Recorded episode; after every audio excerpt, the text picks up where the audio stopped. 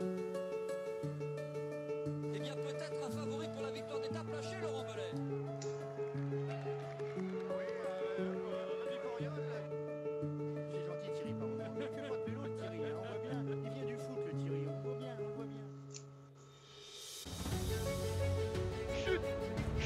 coureur, Patrick.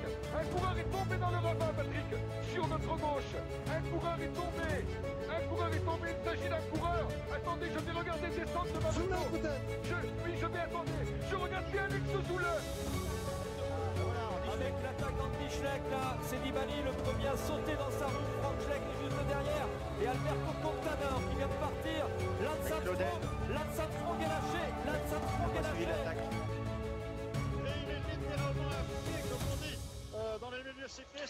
Bonsoir tout le monde, Benjamin des commissaires de course pour parler de l'étape du Dauphiné d'aujourd'hui. Avec moi pour en parler Charles. Bonsoir Charles.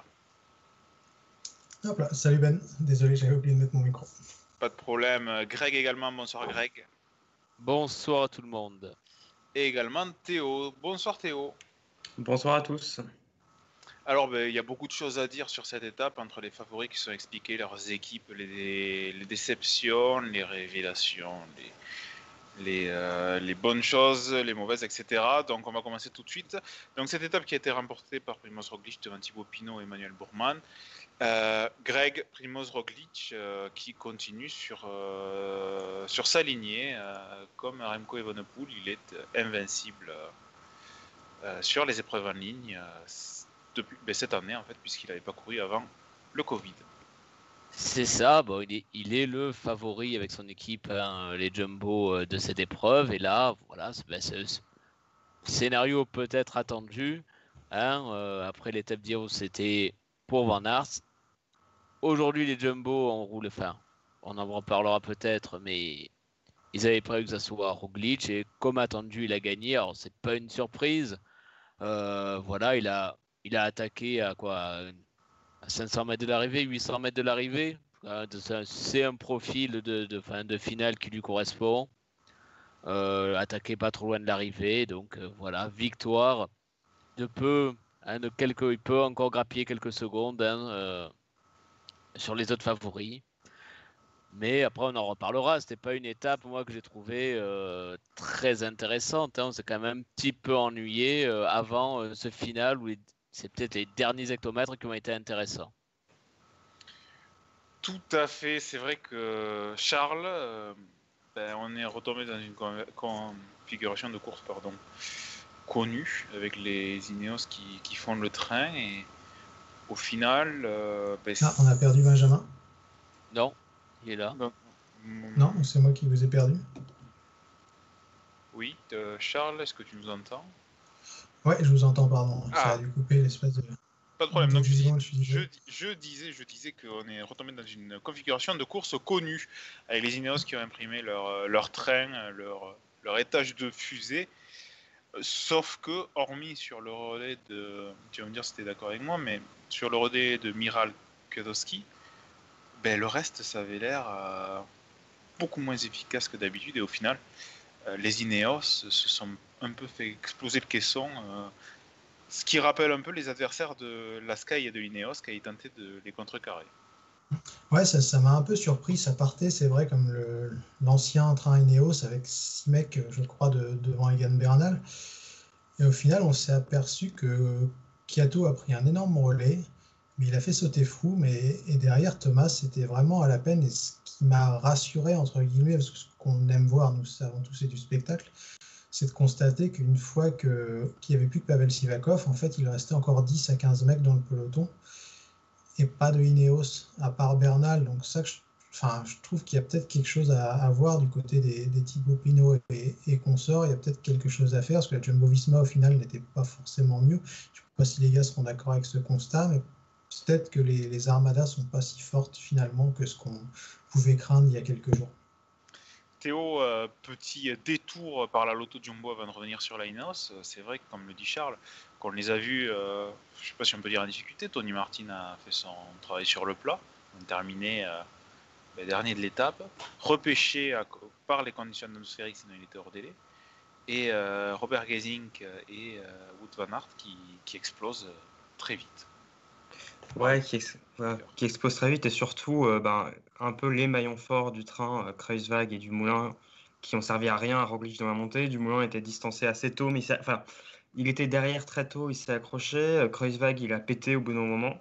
Mais euh, ils ont une telle, bon, je vais un peu utiliser un vocabulaire de foot, profondeur de banc que peut-être que c'était juste un jour sans. On se souvient sur les tours dominateurs de, de l'équipe Sky, des fois il y avait des mecs qui avaient des jours sans, ou alors c'était des jours où ils avaient prévu d'un peu lever le pied. Mais là, on a quand même eu Sepkus qui était le meilleur équipier le meilleur équipier euh, dans, le dernier groupe, qui avait l'air assez à l'aise, qui, euh, bon, qui s'est laissé décrocher à la fin. Je, effectivement, la, Jumbo était moins impressionnante que les autres fois. Euh, contrairement, enfin, l'impression avec le Tour de l'Ain est vraiment différente. Je pense pas qu'on puisse tout de suite tirer de conclusions sur leur faiblesse, leur faiblesse éventuelle. Pour compléter, oui, ah, juste, juste pour compléter, moi je nuancerai un petit peu parce qu'il a fallu attendre quand même les, les tout derniers kilomètres et pourtant il y a de gros pourcentages. Je pense qu'on y viendra quand on parlera des futures étapes, mais la montée finale avec les gros pourcentages, c'était le col de porte. Et euh, voilà, ils ont quand même, même les très gros pourcentages, c'est ce qui pouvait mettre en difficulté du moulin. Et néanmoins, ils sont quand même restés avec leur leader assez longtemps. Et après, il faut bien au moment où les leaders s'expliquent. Mais la question que je me pose, euh, c'est euh, quand on a vu euh, ben, tous, les, tous les leaders laisser faire Ineos sur leur train, parce que c'était pas un train, comme on en a parlé avec Charles, qui fait exploser tout le monde, où il se retrouve trois coureurs sur six. Il y avait, il y avait encore pas mal de monde quand Pavel Sivakov a, arrêté de rouler, il était une, une quinzaine, je pense, donc plus sur les autres relais. J'ai pas trouvé leur relais très impressionnant, je le répète, en Mikatowski. Et, ce que je me suis posé comme question à ce moment-là, quand je voyais qu'il y avait encore beaucoup de monde, c'était est-ce que les, autres coureurs se sont pas dit Ah, ça y est, le train Ineos se remet en marche, on sait comment ça se passe, on va, on va laisser faire, on va essayer de s'approcher. Et finalement, ben, tout le monde a été peut-être un peu surpris de, voir que le train Ineos, en tout cas sur ce Dauphiné, parce qu'attention hein, aux conclusions hâtives, hein, on est sur l'épreuve de préparation du Tour de France. Euh, on n'est pas sur le Tour de France, c'est le Tour de France que visent ces coureurs. Euh, mais au final, il a été euh, moins fort que prévu. Ineos, euh, on a vu qu'après Kwiatkowski, Thomas a pris un relais très court. Il y avait beaucoup de braquets, donc on sentait que ça n'allait pas durer longtemps. Et qu'il s'est écarté, Sivakov avait bouche grande ouverte. Donc c'est la question est-ce que Greg, qu'est-ce que tu en penses de cette hypothèse du fait que les, coureurs se sont dit Ah, le train Ineos va tout faire sauter ah, Psychologiquement, ben, on, en, enfin, on en parlait un peu. C'est vrai que ça reste l'impression des années précédentes ou même euh, des dernières semaines euh, joue beaucoup en cyclisme. Hein, le côté psychologique, évidemment, cela joue énormément et peut-être de voir. Ben, déjà, il manque une étage hein, parce que l'étage de la fusée Froome, enfin l'étage Froome de la fusée, eh bien, a, lâché très tôt. Et euh, tu as raison, à part Katowski, le, le train Ineos n'était pas si impressionnant et même Bernal finalement, ça fait partie peut-être des déceptions du jour, hein, parce qu'il met une petite accélération euh, dans le final et, et puis il ne peut pas suivre euh, ni Roglic euh, ni même Pinot. Donc, à voir, est-ce que eh bien, ça a poussé certains à, à, être plus offensifs, à mettre une course de mouvement? J'en suis pas sûr, hein, parce que c'est pas trop à la mode, c'est pas trop le, style avec les grosses armadas ici, mais c'est vrai, tu as raison, peut-être qu'au moins aujourd'hui, eh bien, Ineos n'était pas si fort que ça. Théo, en considérant que cette étape euh, fait valeur de vérité, euh, bon, on pense également au Tour de l'Ain. Est-ce qu'Ineos, si ça continue comme ça, avec un Roglic, un Dumoulin, parce que même si Dumoulin est encore euh, derrière pour le moment, on peut penser qu'il s'améliore et c'est quand même un très grand rouleur. Roglic est exceptionnel un rouleur, est-ce qu'ils vont pas devoir changer de manière de courir? Parce qu'ils privilégient finalement des adversaires qui sont supérieurs à leurs coureurs dans le contre-la-montre, euh, sachant qu'il y a un contre-la-montre pour finir le, Tour de France Alors, euh, oui, et, oui et non. Bah déjà, est-ce que quand ils ont mis en place leur train aujourd'hui, c'était effectivement pour asphyxier tout le monde Ou alors est-ce que c'était une manière un peu de cacher la faiblesse de Bernal qu'ils connaissait d'avance? Euh, Parce que Bernal, enfin bon, ah, le, truc qui me fait penser que quand même il voulait asphyxier tout le monde, c'est fait Kiatko qui était vraiment, qui était vraiment euh, qui était vraiment très très très très, enfin, très, très fort. Je pense qu'en même temps, ils doivent être au courant que Bernal n'est pas, ne, peut pas être au top de sa forme sur ce Dauphiné. Quand on voit le programme qui se mange depuis sa reprise, ça aurait été un peu étonnant de le voir aussi à fond. Enfin, on, rappelle qu'il a fait, qu'il a enchaîné Route d'Occitanie, Tour de l'Ain et puis maintenant le Dauphiné. Thibaut Pinot, par exemple, a sauté, sauté le Tour de l'Ain. Par rapport à, par rapport à ta question, je, je pense que de toute manière, Bernal, c'est pas le même type de coureur que, Froome, euh, Thomas, Wiggins, et que euh, lui, il limite, il a besoin que la course se décante encore, encore plus bas plutôt qu'un train euh, vraiment qui l'emmène jusqu'au sommet, que ça roule à fond jusqu'à 5-6 bornes, et qu'en plus, après, il puisse faire la différence. Donc, de toute manière, peut-être qu'ils auraient dû courir différemment. L'an dernier, il n'y a pas vraiment eu de train de train, de train Sky. Et de toute manière, comme tu l'as dit, je pense que les, les adversaires, là, ils se rendent compte qu'ils sont moins forts. Hein. Par exemple, euh, c'est pas Sivakov qui a abandonné Grolet et, euh, et ensuite euh, c'est parti. En fait, c'est Bourman qui attaque.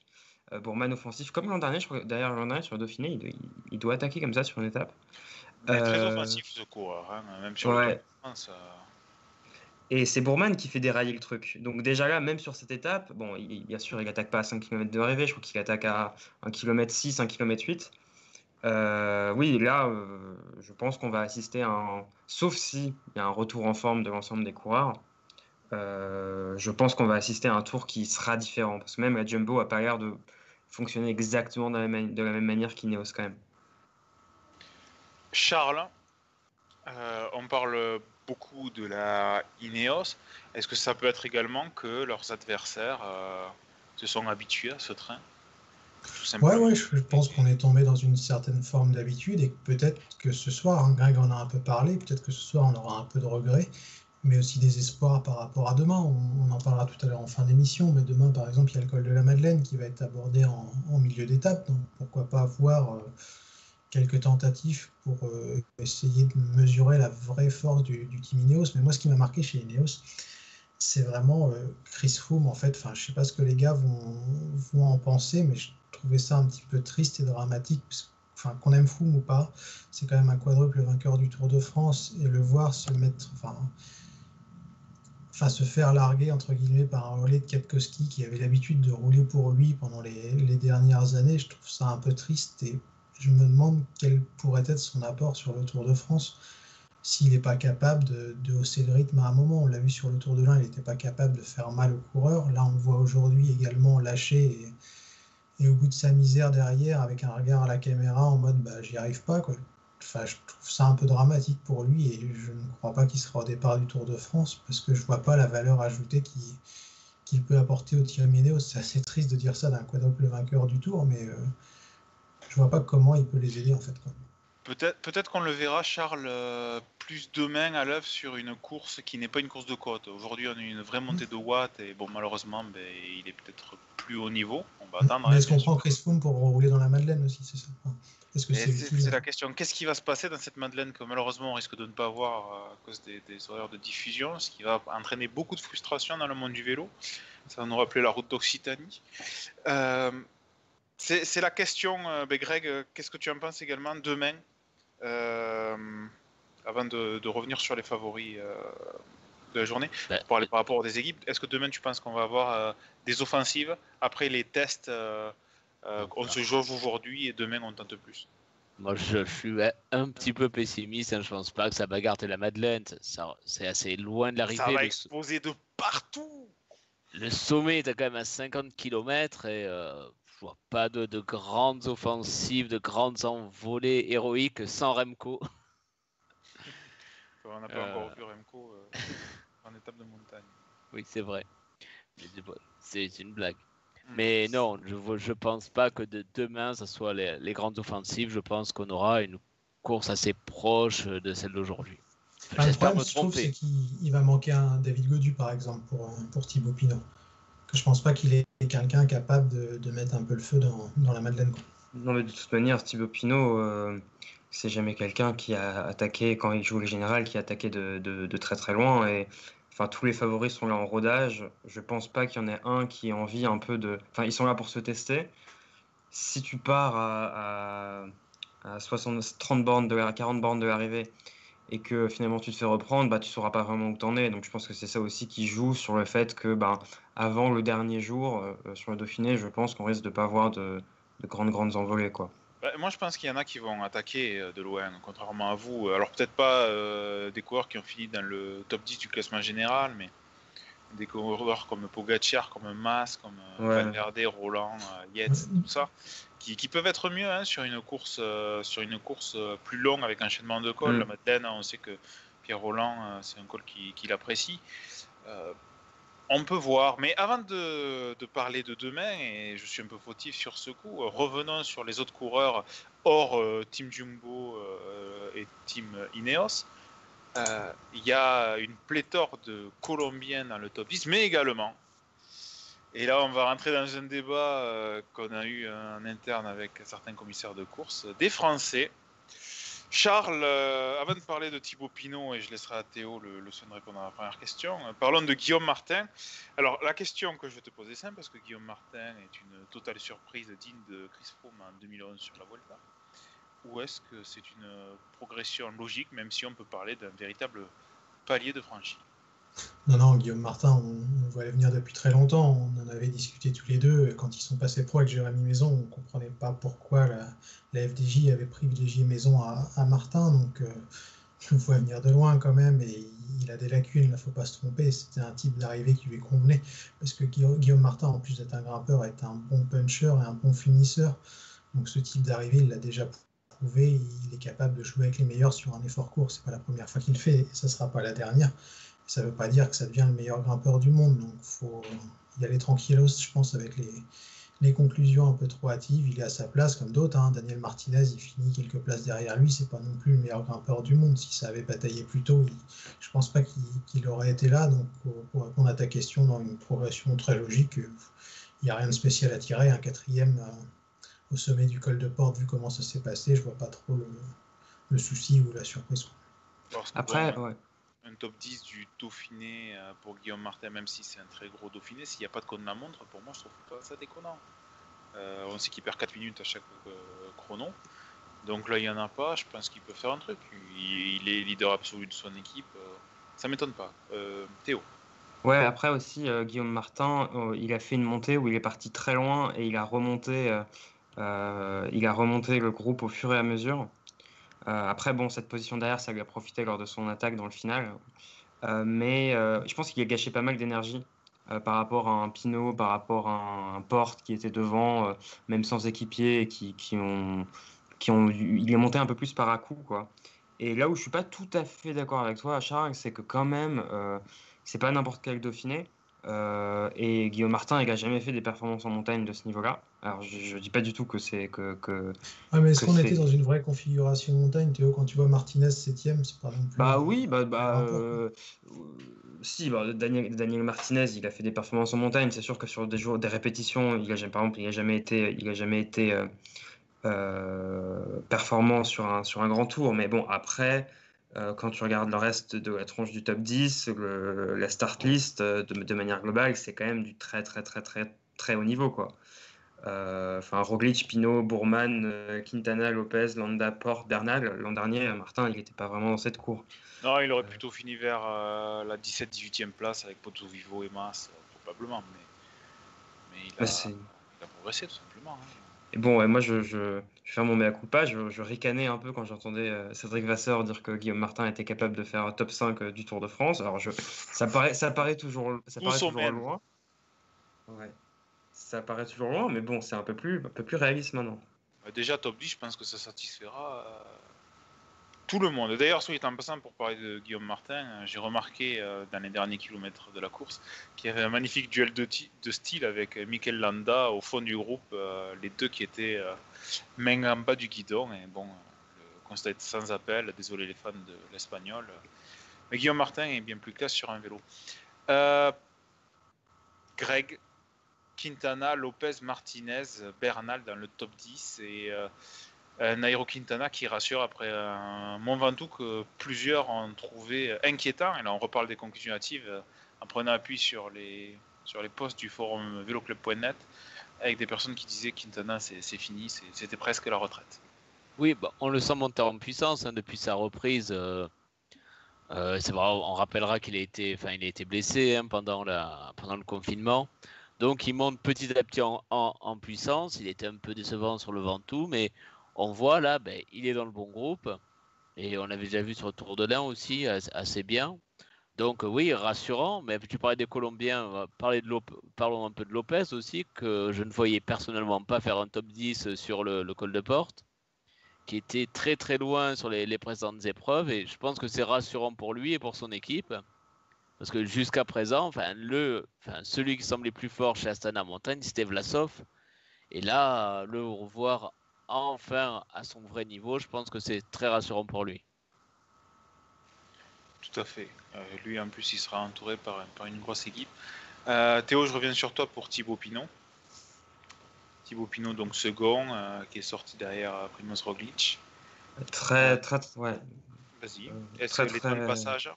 Temps de passage très bon. Il avait dit, après la route d'Occitanie, que ben, il n'était pas à son max, qu'il allait un peu progresser et la question c'était de savoir si Bernal allait progresser ou pas. Bon, bah, il semble. Bon, peut-être que Bernal est plus fatigué aussi, mais il semble à peu près au niveau. Il était euh, très bien placé durant la montée. C'est lui, après l'attaque de euh, Bourman, facilement suivi par euh, Toulouse, c'est lui qui ramène les favoris.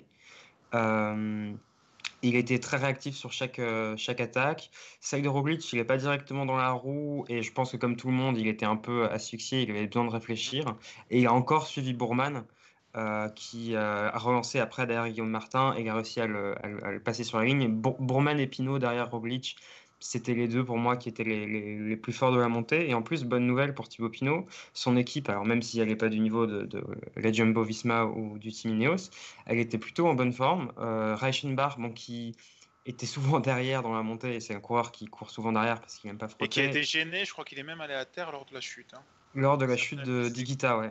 Euh, il, euh, eh ben, c'est le meilleur des équipiers au final, même si bon coup, en s'accrochant un peu plus, peut-être qu'il aurait pu, euh, il aurait pu terminer devant lui. Ah, coup, c'est devant lui, ah, je n'ai pas fait gaffe. Et eh oui, monsieur. 11e coup. Ah oui, bon, c'est, c'est le deuxième meilleur équipier. Et, et, en plus, on a vu un bon Bruno Armirail qui était dans l'échappée et qui a terminé, qui a fait une bonne dernière montée. Je crois qu'il a tenu 4-5 km devant. Bon, ça bataillait pas encore vraiment, mais c'est quand même c'est de bon augure. Sachant qu'il n'y a ni Godu ni Mollard, c'est plutôt bien. Est-ce que vous pensez, messieurs, que euh, Bruno Amirail pourra aller chercher une sélection sur le Tour de France? Bien sûr, pas à la place de Mollard, Godu ou autre. Hein. je parle plus dans les coureurs un peu, euh, un peu tout terrain. À la place de Tobias, tu veux dire? Bon, après, je ne suis pas sûr que Tobias euh, soit vraiment, vu qu'il n'est pas sur le Dauphiné, je pense que. Tobias Ludvigson, désolé. Euh, je suis pas sûr qu'il soit, qu'il soit vraiment, euh, vraiment dans les petits papiers pour le tour. C'est un peu le même genre de profil en fait. c'est des 4x4 avec un gros moteur qui peuvent être utiles partout. Le problème de Darmirai, c'est qu'il n'est pas très bon pour frotter. mais bon, après, il y a d'autres coureurs comme la Danube par exemple qui sont bons pour frotter. Je pense que. Alors, William Bonnet, et, je crois qu'il est, il est blessé ou il, il, est donc peut-être qu'il ne sera pas sur le tour. Normalement, il aurait dû y être. Ça va se jouer les dernières places entre euh, la Danube, qui est quasiment sûr d'y être, euh, Antoine Duchesne, Ludvigson et Armirail. Quoi. Ouais, parce que Bonny, il n'a pas couru cette année. Euh, je le vois mal. Enfin, après, ça, il peut jouer le rôle du grand frère. C'est quand même très compliqué de. On sait pas. Enfin, je ne sais pas en tous les cas personnellement combien de temps il va mettre avant de pouvoir reprendre la compétition. Donc ça paraît compliqué de le voir sur les routes du Tour de France. Mais après, c'est pas le même rôle, euh, William Bonnet, qu'un qu Et un autre euh, Charles qui, euh, qui enchaîne les courses encore plus que Bernal, puisqu'il a, en plus de l'Occitanie et l'Ain, il avait fait le moment tout. Neuvième de l'étape, Richie Porte, qui, qui s'accroche, on n'en entend pas parler, mais est toujours là. Ouais, ouais, Richie Porte, il est dans, sur sa lancée. Tu as l'impression qu'il court un peu un jour sur deux. Alors, je pense qu'il est trop tard pour qu'il vise quoi que ce soit comme un podium sur le Tour de France, mais s'il n'a pas de soucis, ce qui n'est pas gagné sur trois semaines, euh, enfin, je pense qu'il sera entre 5 et 10. Il a montré qu'il était au niveau des, des, seconds couteaux, entre guillemets, c'est là que je l'attends, je pense. Euh, peut-être viser aussi une victoire d'étape en montagne s'il perd un peu de temps, mais euh, sans être transcendant, il est présent dans les top 10 assez régulièrement. Bien, messieurs, on a parlé de la, de la forme de Quintana, de celle de Pinon, de celle de Bernal. Une question, et je vais, commencer par Greg. Euh, Est-ce que Primoz Roglic est-il euh, potentiellement en forme trop tôt? Bah, euh, difficile, il n'a pas eu non plus un, calendrier très chargé, donc non. Pour moi, on a toujours vu, de toute façon, traditionnellement, euh, faut être fort sur le Dauphiné pour être fort sur le Tour. Il n'y a, il a pas le même écart dans le calendrier, évidemment, pas les mêmes semaines d'écart entre Dauphiné et le Tour cette année. Mais il a peu de jours de course dans les jambes non plus. Il a fait que le Tour de l'Ain. Euh, donc là, euh, faut, euh, enfin, faut être en forme maintenant avec peu de jours de course. Euh, donc je pense que lui, il est sur son calendrier. Il a été à l'abri quand même hein, pendant toute l'étape. hein. Il a fait un scénario de course qui lui convient. Donc non, je pense qu'il est dans les temps pour le, pour le Tour. Charles? Ouais, pour euh, Roglic, il y a un élément à, à prendre en compte qui est, un- qui est intéressant et important, je pense, c'est que les Slovènes ont très peu été confinés, il me semble. Et rappelez-vous, euh, Roglic et Pogacar, même si c'est moins vu pour Pogacar aujourd'hui, ils ont repris la compétition dès le mois de juin. Alors certes, c'était juste un chrono et, une course en ligne, le championnat national, mais c'est des coureurs qui ont accumulé du rythme de compétition assez tôt, qui n'ont pas vraiment coupé. Donc c'est peut-être aussi pour, pour ça qu'on voit un Primoz Roglic qui est en forme peut-être plus rapidement et, mieux que certains de, ses adversaires. Après, dire qu'il est en forme trop tôt, je sais pas. Enfin, sincèrement, il y a deux, trois courses dans les jambes.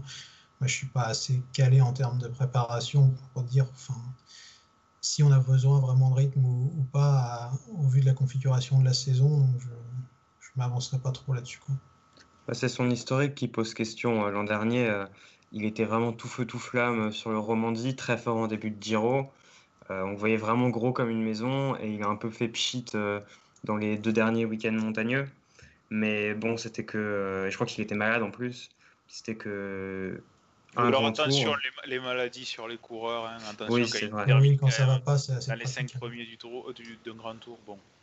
Mais il y a un élément qui me paraît important à noter concernant Primoz Roglic. J'ai l'impression qu'il a changé un peu sa manière de courir. On le voyait un peu foufou. Et je pense que l'épisode du Giro, il a peut-être été un peu à la chasse à, à trop de trucs en début de course, l'a marqué et qu'il court plus maintenant à l'économie euh, sans après. à droite à gauche. quoi. Après, tu dis ça, hier, par exemple, euh, quand euh, Rigoberto Urán attaque dans le final, c'est lui qui va le chercher alors qu'il a encore trois équipiers. Ça, j'avais trouvé ça étrange. Je me suis dit, ah tiens, on revoit un peu le mec euh, tellement fort et tellement sûr de lui que bon, il va un peu faire des efforts inutiles. Mais effectivement, euh, on peut penser que C'est bon, vrai, oui, j'avais oublié ça. Mais ça, Mais ça que- peut lui être préjudiciable sur trois semaines en plus. hein. Encore sur une course de quatre jours, bon, ça change pas grand-chose. mais- Oui, parce qu'on rappelle, on est sur le deuxième jour de course et euh, les vérités de la montagne après deux jours de course ne seront absolument pas les mêmes que celles après un, euh, une semaine de course, deux semaines et encore plus trois semaines de course. Euh, Surtout si qu'aujourd'hui, c'était pas une étape de montagne. Enfin, faut le dire aussi, il n'y a pas. C'est une étape de montagne, mais pas de haute montagne, on va dire. Demain, c'est plus haute montagne, avec la Madeleine qui est quand même un des cols les, les plus durs de France. Après, ça dépend encore une fois comment, comment c'est monté, mais on verra bien. Alors je suis en train de voir une, une vidéo où, euh, Tony Martin est avec des spectateurs sous un arbre, euh, en attendant que la grêle euh, s'arrête, puisqu'il y a eu une, une tempête de grêle sur les coureurs. Il y a eu des, des trucs de, de notamment Glazik de, pour Maxime Chevalier qui, est, qui a le dos bombardé d'hématomes. euh. Ouais, on avait Team de Clerc aussi. Ça. Enfin, on peut avoir qu'un immense respect pour les mecs, je crois, quand on voit ça. Oui, ils ont pris un sacré orage là. Ouais, il y a Juan Pedro Lopez aussi qui s'est pris un gadin euh, dans la descente euh, euh, du premier col et qui a quand même terminé, et en plus en se prenant, un, en se prenant un, un orage de grêle sur la tronche. Quoi. Enfin, c'est un peu un sport de malade quand même. Et euh, ouais, Euh, qu'est-ce que je veux dire? Oui, euh, attention aux chutes également. Je, reparle de ce qui s'est passé dans l'étape, euh, notamment dans un, Dauphiné où il y a autant de noms. On peut être, ça va être compliqué. De toute façon, c'est déjà le cas. Higuita est, tombé, il a pris une sacrée gamelle quand même. Luis Sanchez également. Avec tous les noms qui sont alignés sur ce Dauphiné. euh, touchons du bois, mais je pense qu'il y, aura quelques noms qui vont en sortir plus amoindris qu'ils n'y sont arrivés. Ouais. Il y a toujours des ch- chutes dans la course, là il y a quasiment que des noms, donc euh, attention. Déjà plusieurs chutes, on a vu Quentin Paché hier, on a vu donc euh, Higuita, Luis Sanchez et d'autres. Et Dan Martin aussi, Dan Martin a, a- Fini loin, je crois, hein, Dan Martin. Ouais, il a tapé ont- très ils ont fort. fini à 21 ou 24 minutes, je crois. hein. Higuita finit à- termine à 21 minutes aussi, je crois. Ouais, c'est euh, c'est quelque chose. Bref, demain, demain on est sur une autre configuration de course euh, puisque le col le plus dur, euh, donc on en a parlé, est le col de la Madeleine, euh, mais à 50 km de l'arrivée. 50 km de l'arrivée, certes, mais euh, finalement il n'y a pas beaucoup de plat. Il y a 10 km de plat et puis on remonte assez vite. La descente de la Madeleine est, est tr- est très longue, donc messieurs, sur une configuration de course autre, qui voyez-vous vous imposer demain? Et on commence par Théo. Et bah, je, je, vu que je suis en premier, je vais en profiter. Je vois Roglic gagner à peu près dans la même configuration. Euh, voilà, à peu près dans la même configuration. Je pense qu'il aura une équipe un peu plus forte qu'aujourd'hui et qu'il il va de nouveau aller chercher des bonifs sans s'attaquer de trop loin. Greg? Euh, ben, qu'est-ce que je vais dire? Je vois bien Bourman, parce que ce sera, le final sera un petit peu moins dur. On l'a vu en forme aujourd'hui. Donc, euh, voilà, pourquoi pas Emmanuel Bourman. Charles Euh, c'est pas facile. J'aurais bien dit une échappée, mais comme ça risque de partir entre costauds sur le plat, je les vois mal résister. Donc, euh, Ça dire- risque de, de jouer à la plus grosse également entre les trains. euh. Ouais, ouais, et puis si encore il y avait une ou deux cols avant la Madeleine, tu vois, je t'aurais dit un mec comme Higuita ou autre qui, qui est assez loin en général, mais je les vois mal sortir sur, sur le plat, ces gars-là. Donc je vais dire, euh, allez, un petit peu de chauvinisme pour une fois, un Thibaut Pinot, tiens, qui règle au sprint euh, les Roglic, Bernal et, et consorts. Et moi, je vais prendre un gros risque parce qu'il faut bien qu'il y ait quelqu'un dans cette équipe qui en prenne un. Euh, je, vais, euh, je vais miser sur un groupe de costauds qui part dans la Madeleine et qui arrive à résister aux, aux favoris, donc euh, aux membres du top 10. Et à ce petit jeu, je vois bien un euh, Warren Barguil ou un Romain Bardet euh, l'emporter. Donc, vu qu'il faut choisir un nom, euh, je vais dire. euh, Marc Solaire. non, non, je ne vais pas dire Marc Soler parce que le pauvre, malheureusement, en ce moment, c'est. C'est pas facile, non, je vais dire. euh, Allez, euh, Warren Barguil.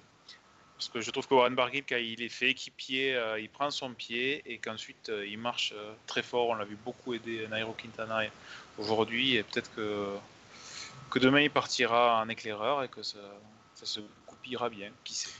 Et un Chris Froome en mode Giro qui sort au pied de la Madeleine. mais le... je pense que Chris Froome, euh, au-delà de, de son niveau de forme, euh, son équipe ne le laissera pas faire. Ils vont alors, ils- peut-être ils le laisseront euh, pour mettre la pagaille, mais je sais pas. En fait, j'ai j'ai l'impression. euh, Vous allez me dire ce que vous en pensez, même si on a dépassé un peu l'horaire de l'émission. Coucou Baptiste. Euh, autour de l'Ain, comme euh, ce début de Dauphiné, encore une fois, c'est peu de jours de course. hein, donc, euh, euh, on va pas tirer des conclusions définitives. Que la, la Team Ineos, contrairement au Tour de France 2017 par exemple, quand Froome avait perdu le, le leader sur euh, les pentes de Péragude, ils semblent sans solution, ils semblent rester dans leur schéma. euh, Bah, c'est ça le truc, quoi. tu sens qu'il y a un schéma. J'ai l'impression qu'il ma- il manque Nicolas Portal, qui est arrivé. Ah, déjà, à la base, ce, euh, ce schéma-là, il s'appliquait moins à Bernal, vous l'avez dit tout à l'heure, qu'à qu'à Froome et Thomas. Et en plus, ouais, il semble bloqué dans, dans ce truc-là où la seule chose qu'on sait faire, entre guillemets, c'est faire un train. D'ailleurs, on le voit sur des courses d'un jour ou autre, où dès que c'est un peu mouvementé, il y a, il y a souvent plus trop d'Ineos devant, ils sont un peu paumés. Et là, euh, ouais, on a l'impression qu'ils peuvent pas sortir du schéma. Le seul qu'on est capable, c'est Froome, je pense. Et pour finir sur Froome, moi je crois que enfin, c'est quelqu'un qui a quand même un, un orgueil de malade, c'est un grand champion, qu'on l'aime ou pas. Et enfin, je le vois mal finir là-dessus. À un moment, je le vois pas tenter un coup. Enfin, c'est pas possible de le voir traîner sa misère, je pense, jusqu'à la fin de la saison. À un moment, il se passera quelque chose, hein, à mon avis. Oui, bah, c'est vrai que. Sur le Giro, peut-être, ou la Vuelta, hein, Ouais. mais euh, Au-delà de ce qu'on mal. sur, euh, le- sur le coureur, c'est c'est vrai que le, le voir coincé C'est un dans ce bosseur, enfin, c'est un mec qui est capable de dépasser ses limites dix fois plus que les trois quarts du peloton. Donc, je vois mal finir là-dessus. Quoi. Enfin, que On quand tu vois une verra. étape comme aujourd'hui, il doit être pique. Enfin, on peut finir là-dessus si vous voulez, mais quand tu as quand même gagné quatre fois le Tour de France, tu dois être vachement, vachement piqué dans ton orgueil. Quand tu vois la caméra, que tu Certains lâches. diront Piqué, il a l'habitude, hein, mais bon. Oh. euh, Oh, veux dire ça. Oh, oh, oh. Certains diront ça peut-être, mais Certains euh, diront, j'ai pas dit qui. Certaines mauvaises langues, forcément, mais blague à part, enfin, imaginez-vous à sa place, vous êtes un, Je, vous avez gagné quatre fois le tour. je parlais des piqûres, bien entendu, quand il était sur le lit d'hôpital. euh, Ouais. Enfin, je pense qu'à un moment, vous dites, il y a... on va finir là-dessus, quoi. Mais, Enfin, la, la clé chez Neos, enfin, ça sera pas, ça sera, je pense plutôt Sivakov qui est le seul, à mon avis, à pouvoir euh, donner vraiment un coup de main à Bernal dans les moments difficiles. C'est marrant parce que d'ailleurs, Pavel, on l'avait interviewé en, en début d'année, il nous disait qu'il espérait être au Tour de France, et c'est vrai que sa sélection n'était pas du tout acquise. Et en quelques mois, son statut a complètement changé, et maintenant on est arrivé à dire, et puis pas que nous, on le voit beaucoup sur le forum ou les réseaux sociaux, qu'en fait la clé pour la réussite d'Egan Bernal, c'est euh, que Pavel Sivakov soit bien. Quoi. Je trouve ça assez impressionnant comment en quelques mois on passe de pas sûr sur le Tour de France à équipier numéro un pour le vainqueur sortant. Un tout, un tout petit mot sur ce que tu avais dit sur, euh, sur Froome et sur le fait que ça doit être triste pour lui. C'est vrai que, enfin, je, je trouve qu'de manière générale, le public aime bien voir un champion décliner et accepter, euh, accepter son déclin, se battre un peu contre et finalement se résigner.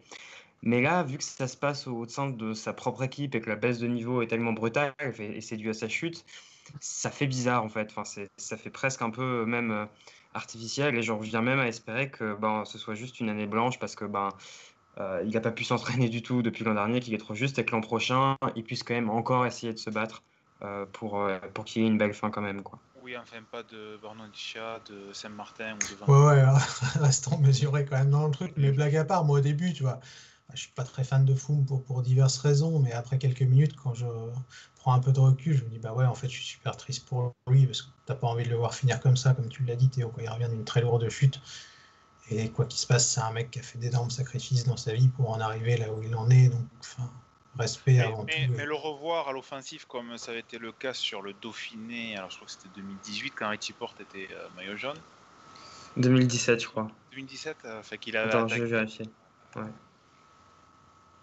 Qu'il avait laissé sur place après lui avoir fait faire tout le boulot. Ah, ah quel ami, quand on a des amis comme ça, on n'a pas besoin d'ennemis, n'est-ce pas Charles hein, Ouais. Richie Et ensuite, il avait, il avait tout, tout donné, euh, alors je me rappelle plus quelle ascension c'était, et puis il avait explosé, mais il avait fait perdre Porte, quoi. il était allé à bloc.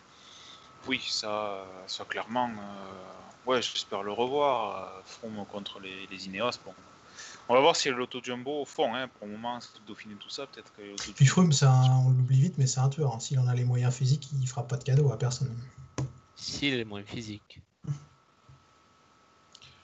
Messieurs, on va, on va s'arrêter là parce que Baptiste va, me faire un ulcère sinon. Donc, euh, on vous souhaite une agréable soirée, une bonne journée de demain euh, devant l'étape du Dauphiné. On va même espérer, euh, pour tout vous dire, que les coureurs en début d'étape euh, euh, roulent tout doucement, ce ce qui risque de ne pas arriver malheureusement, mais et qu'on puisse voir une bonne partie du col de la Madeleine. euh, ça, ça Pour fait- voir le train, euh, pour voir les petits trains-trains dans le, col de la Madeleine. Allez, bonne soirée tout le monde, à demain. Bonne soirée.